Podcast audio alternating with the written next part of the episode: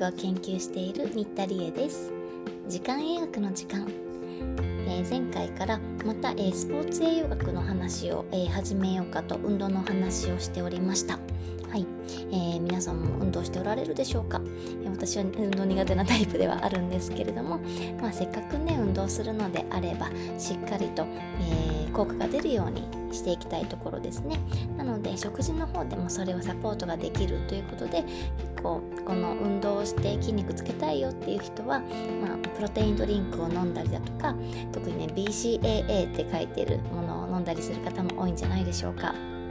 この、えー、まあ、BCAA というのは分岐差アミノ酸というアミノ酸の一種ですね。アミノ酸ってすごい複雑な、えー、形をしている構成をしているんですけどもそれが分岐した枝のようになっている分岐差って書いてますからね。そういったタイプの、えー、栄養素があります。分岐差アミノ酸というのは、まあ、3つあります、えバリン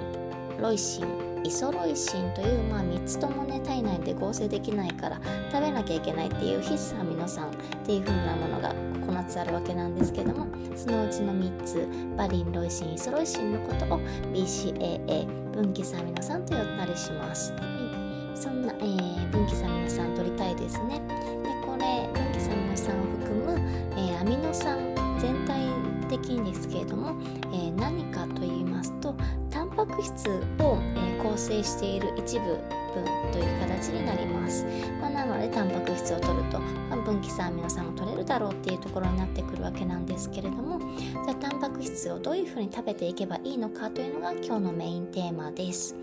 今回ご紹介する論文では若い人たちにとって、まあえー、運動とタンパク質の、えー、バランスを変えた時にどういうふうに筋肉量が変わっていくんだろうか。たいなことを見た、えー、論文をご紹介します。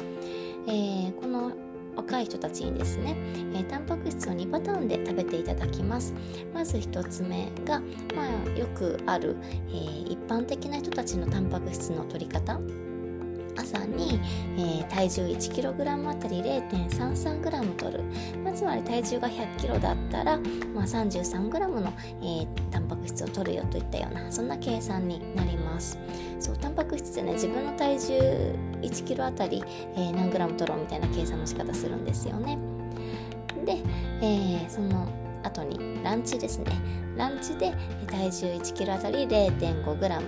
まあえー、朝が0.33だったのでちょっと多いですね。で夜が 0.8g1kg あたり。というような量ですね。を取っていきます、まあ、つまり夜ご飯でタンパク質をめちゃめちゃしっかりとるといったようなバランス、まあ、皆さんもきっとそうじゃないでしょうか。朝ってね食欲湧きにくかったりだとか忙しかったりだとかして、まあえー、お昼もバタバタしながら夜ゆっくり食べれるから夜ね会食とか外食とかにもなったりするケースがあります。なので、まあ、タンパク質もね夜の方が一番取りやすいっていう人が多いと思います、えー、その平均的な、えー、タンパク質の取り方をしているよっていうルーティンの間がどうなったのかみたいなのを一つ見る。のともう一つのパターンでは朝ごはんのタンパク質を3分の1にしました。お昼ご飯と夜は、えー、前回と同じさっきと同じバランスで取ります。同じ量で取ります。じゃあそんな時にこの低タンパク質の朝ごはんを食べた時とどういうふうに筋肉のつき方が変わるんだろうかというのを実験していきます。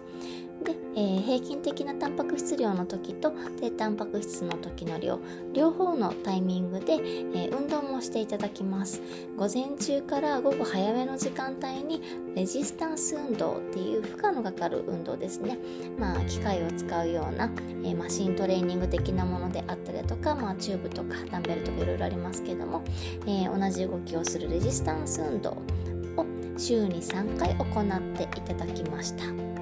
そうするとどういうふうに筋肉がついたのかというのはまあきっとね皆さんも薄々感づいてるんじゃないかなと思いますがそう、えー、やっぱり平均的にご飯を食べた方が筋肉がつきます、ね、低タンパク質で筋肉つかなさそうですよね なのでこの朝ねタンパク質を食べた方がいいといった風にも、まあ、もしかして解釈できるんじゃないかというところで、えー、論文が語られています。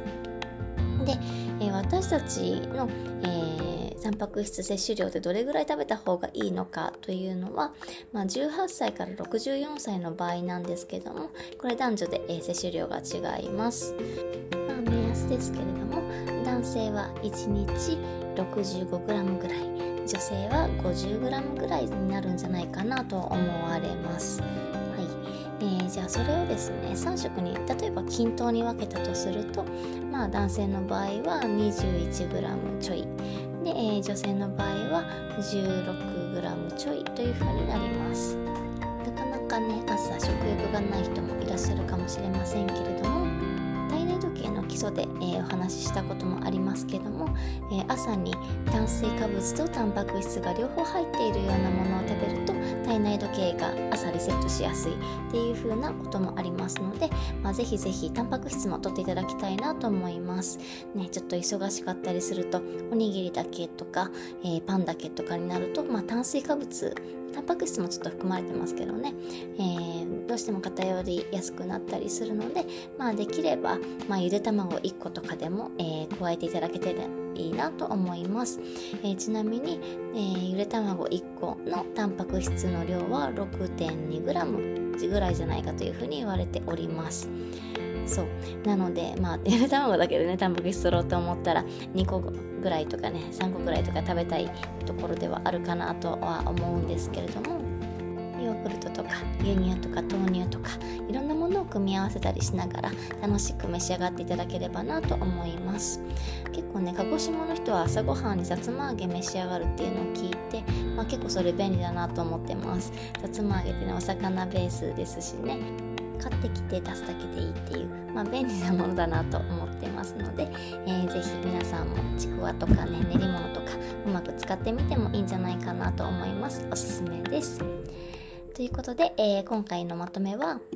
筋肉をつけるレジスタンス運動に加えて、まあ、朝がタンパク質がうっかり飛ばしがちというか取りにくいので朝のタンパク質をしっかり食べましょうというお話でした。という、次回もちょっとスポーツ栄養学の続きとして運動してから食べた方がいいの？食べてから運動した方がいいの？というようなお話をしたいと思いますのでどうぞお楽しみに。えー、ちなみにこの、えー、スポーツ栄養学シリーズはですねエピソードのバックナンバー29から31でお話ししてます、えー、運動後の回復どうするのとか筋肉の構成をブーストする EAA って何だろうとかそんなお話をしてますので是非そっちも聞いてみてくださいね。けで今日はこの辺で。